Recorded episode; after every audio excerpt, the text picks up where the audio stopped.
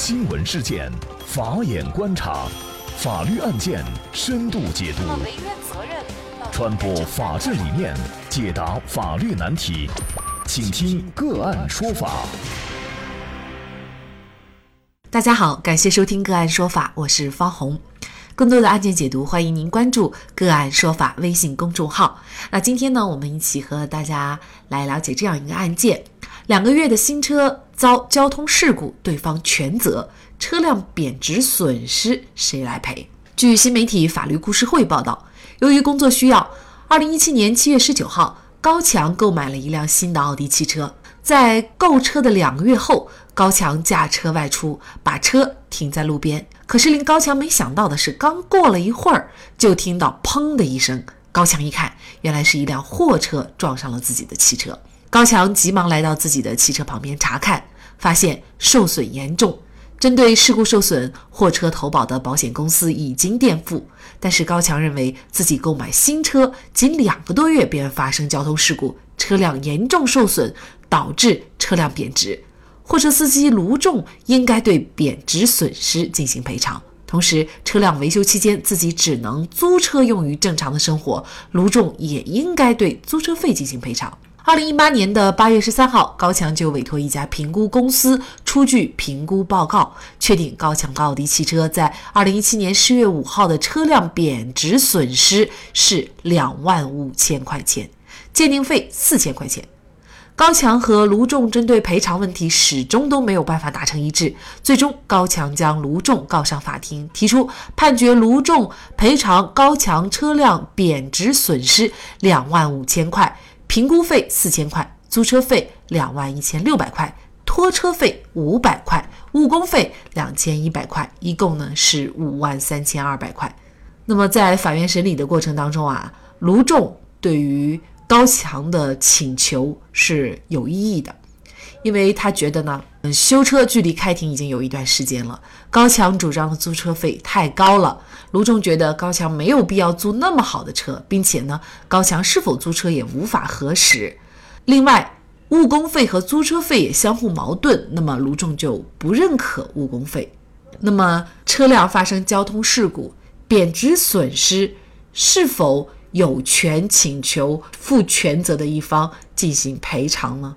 而贬值损失又该怎么认定？就这相关一系列的法律问题，今天呢，我们就邀请云南舒环律师事务所主任杨慧明律师和我们一起来聊一下。杨律师你好，车辆那么发生交通事故是常有的事儿啊，一旦车辆受损，呃，可能就会产生相应的车辆受损的贬值损失。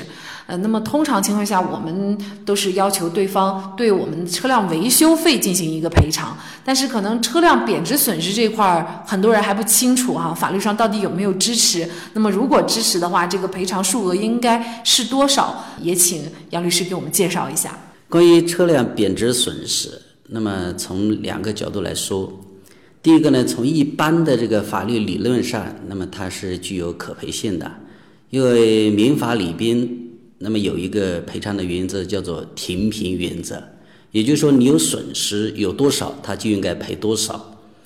第二一个呢，具体到车辆贬值损失这一个，那么又是另外一回事情。在二零一二年，最高人民法院呢出台了一个关于道路交通事故赔偿的一个司法解释，在这一个司法解释里边呢，并没有把这个车辆贬值损失纳入法定的赔偿范围。因此呢，到目前为止，从明确的法律依据这个层面来说是没有这个赔赔偿车辆贬值损失这个依据的。那么，但是另外一个方面就是说，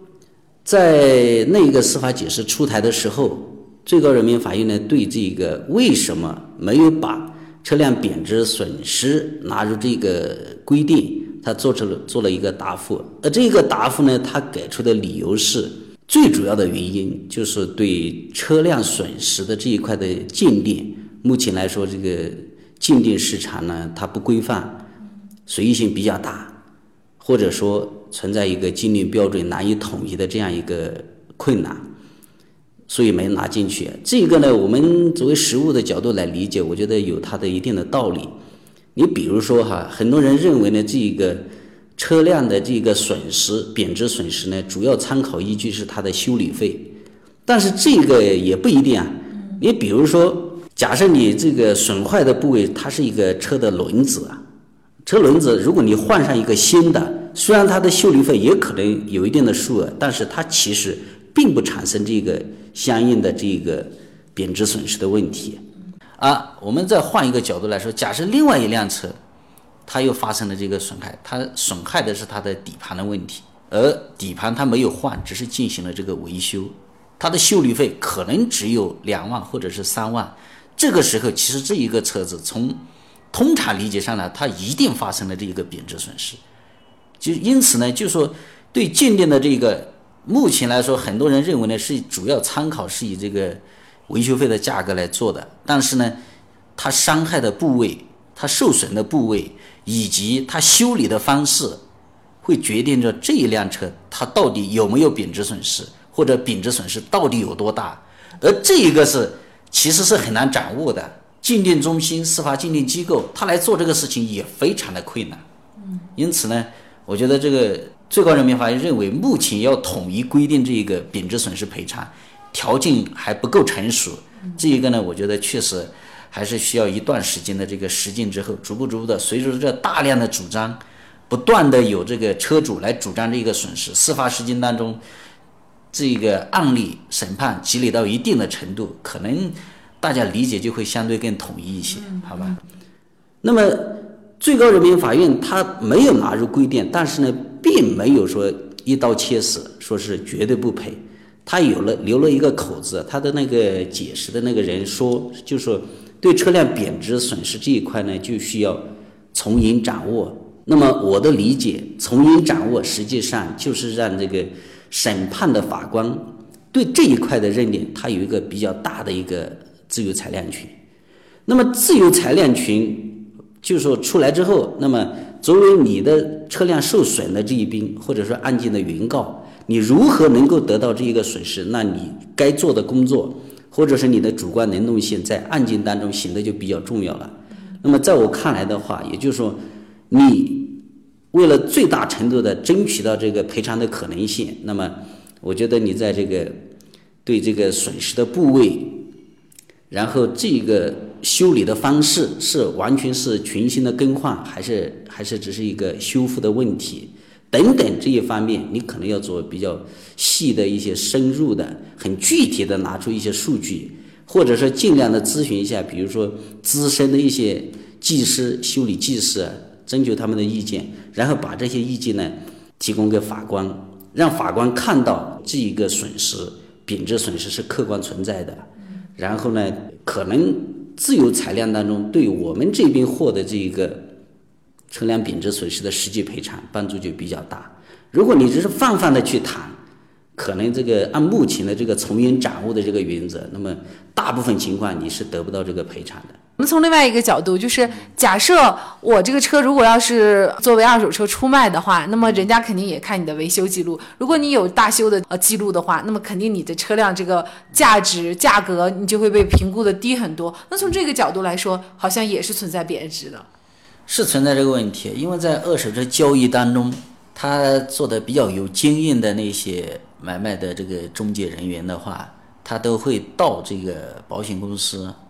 去查看你的维修记录。那么维修记录查出来，他可能未必会仔细的去看你到底的维修的部位是什么，维修的这个项目是哪些，他不会去看，他可能只一个简单的数据，就是你维修费发生了多少。而一般的常理认为。维修费越高，那么这个车辆当时受损的越严重，越严重，相应的这个车辆的贬值损失，那么它二手车能卖起来的价格就可能就相对就比较低一些。那么但实际上这样一个二手车交易的一个行规，那么跟我们所提的这个车辆贬值损失，我觉得是有差距的。差距就是我刚才所说的，现在要对这个车辆贬值损失的这个鉴定，第一鉴定难，第二个法官自由裁量难。那么像这个案件当中哈，那高强他就是专门委托了一个专业的评估鉴定机构，那么这个鉴定机构评估出来的车辆贬值损失是两万五千块钱，那鉴定费呢还有四千块钱，包括鉴定费哈可能也存在争议，比如说我花了这么多钱去做鉴定，那么最后法院支不支持还要另外再说。那么很有可能我就不仅这个车辆贬值损失我要不回来，最后这四千块钱鉴定费我也要自掏腰包了。这可能对于一些想索赔这个车辆贬值损失的人来说，就会是一个阻碍啊。可能大家由此就放弃了。呃，我的理解是这样的，因为这个提出的诉讼请求里边包括了这个车辆贬值损失，车辆贬值损失存不存在，然后数额是多少，那么在这个诉讼当中，它属于真伪不明的一个事实，那么它有进行这个鉴定的必要，这个呢，费用呢，我觉得就是属于必须发生的一个损失，对鉴定费四千元，如果它只要符合。它的收费的这个标准，我觉得法院应当支持，这个是必须发生的一个费用。那么对于另外鉴定出来的两万五的这样一个车辆贬值损失，那么我刚才提到了，他法官是有一定的自由裁量权的，不是说你鉴定出来两万五，他就必须赔两万五。那么法官他自己考虑下来，他认为呢，实际造成车辆的这个损失可能没有那么高。是吧？这也是现在目前的这个司法给的这个精神。我觉得这样判你，你不能说他错，但到底说对这个受害人这边是否确实能够弥补他的损失？那么我觉得有可能存在一些确实他自己觉得不太公平的地方，是吧？这也是难以避免的一个一个情况。当然，如果按照最高院的说法，等到将来就是他认为的这个条件成熟的时候，做出新的规定。车辆贬值损失正式成为一个法定的赔偿项目的时候，那么，呃，这一个东西的话，就赔偿的概率就比较高了。就目前来说，确实还是比较困难。嗯，那我们来看这个案件法院的一个认定啊。那么依据该案查明的事实，法院呢是认为高强的车辆购买时间比较短，行驶里程呢也比较少。这一次的事故造成高强车辆损坏，造成车辆性能受损，所以呢，关于高强主张的车辆贬值损失费，法院是予以支持的。那么根据委托的鉴定机构出具的评估报告，具体金额法院酌情确定为是一万五千块钱。那么最终。那法院也是判决要赔偿高强车辆贬值损失费是一万五千块钱。应该说，在这个案件当中，法官的这种自由裁量权还是比较具有主动性的哈，他可以支持。在实践当中，这样的支持车辆贬值损失的案件多吗？非常的少。就这个案决判决本身，在我还没有仔细的了解到那个鉴定报告是吧，还有车辆的实际损失的情况下。那么对合不合适，我们不好去评判。但是呢，有一点的话，就是说，如果法官要准确的来审理这一个案子，那么实际上，它有赖于两个事情。第一个就是说，你那一个鉴定报告，看它的做出来的质量怎么样，包括它的鉴定部位是吧？还有市场这个价格、贬值价格确定的原则方法是否具有很强的这个说服力。另外一个方面的话，要求法官。对这个日常生活具有相应的日常生活经验，也就是对车辆的这个，他也要相对有一定的这个知识。如果这一个法官他平时就没开过车，没修过车，是吧？或完成的时间比较少，要叫他审这部分案子，我觉得他自由裁量是可能会有比较大的偏差的。但如果一个懂车的人和经常跟车打交道的人，他处理这类案子可能就会比较接近，比较符合这个生活。更能体现这个公平的这样一个准则。那这个案件呢？它的案件来源是来源于北京市通州区人民法院啊。实践当中这样的判例很少，那么也就意味着，我们如果受损的车主去向对方主张车辆受损贬值损失的话，可能会很难得到法院的支持。但是有一点就是，除了这个车辆贬值损失以外，像误工费还有交通补贴，其实一般的小差小碰的话，我们很多车主没有这个意识，觉得你帮我修好了就可以了，保险公司报销啊。但是像误工费还有交通补贴啊、租车费啊等等这些费用，在法律上是否也应该支持呢？法律上是应该支持，但是呢，难以举证，也难以认定。那么，比如你这个对车辆的这个营运损失，那么就目前来说，它是要求这个营运车辆，它是明确有规定要赔偿的。那么私家车这一块要不要赔偿，它就没有一个具体的规定。还有一个，比如我私家车我是有特定的用途。这个时候，如果我拿去修车了，我可能就需要替代性的去找其他车辆，这个属不属于赔偿？那实际上也没有一个具体规定。还比如说，你的误工费，我到底误工费怎么算？是我去修车的这个就算误工费呢，还是从事故发生到一段时间都算误工呢？这个都是法院都很难认定的。也就是说，对这种情况，原则上是要赔，但是作为你原告的举证困难，法官认定也比较困难，那么只能说还是归到一个自由裁量。好一点的，那么法官会合情合理的考虑，大概你需要办这个事情，需要跑多少次，误工多长时间。那么如果说是法官那边比较僵化，是吧？没有仔细的去设身处地的替这个原告去想，单凭那些证据简单判的话，可能就跟原告方所遭受的损失呢就差距比较大。从我们实际接触的经验来看的话。总的来说，个这几项你刚才说的这几个赔偿项目，原告方受委屈的概率要高一点。很多都认为我我有这些损失，但得到支持的确实不多。嗯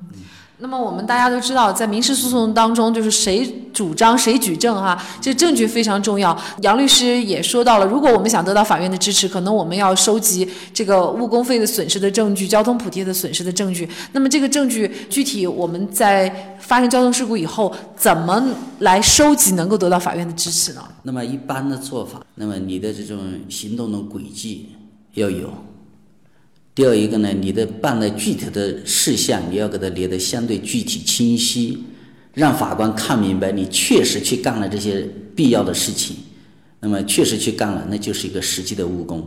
因为呢，它交通事故大小不一样，你所发生的这个事故，你需要误工的时间也是不一样的。那么这个时候就需要你把事情尽量的说具体一点，你确确实实是发生了误工了，然后呢？如果被告方也认可，但没问题。被告不认可的情况下，法官整个诉讼，原告方实际上你的义务是什么？说服法官的问题。那么，如果法官被你说服了，你可能就会得到支持。如果你是很空洞的、大而化之的这样去提的话，在我看来，这样的诉讼实际上力度不够。你与其去埋怨法官不支持，还不如检讨检讨一下自己到底有没有把这个问题说清楚了。嗯那比如说像租车费这些，我们最好是也有一个单据保存，或者是打车费用哈，都会有一个发票什么的，这些那么留存了，对日后的这个维权也都很重要哈，是非常有帮助的。嗯，当然了，我们大家一般发生交通事故，交强险赔了，如果没有太大的纠纷，我们也不会闹到法院去哈。但是我们应该还是有这个意历史啊，如果一旦对方这个拒赔或者是态度不好，那么我们就应该有要跟他通过司法的。途径来维护权益的这样的一个准备。好，那么非常感谢云南舒缓律师事务所主任杨慧明律师。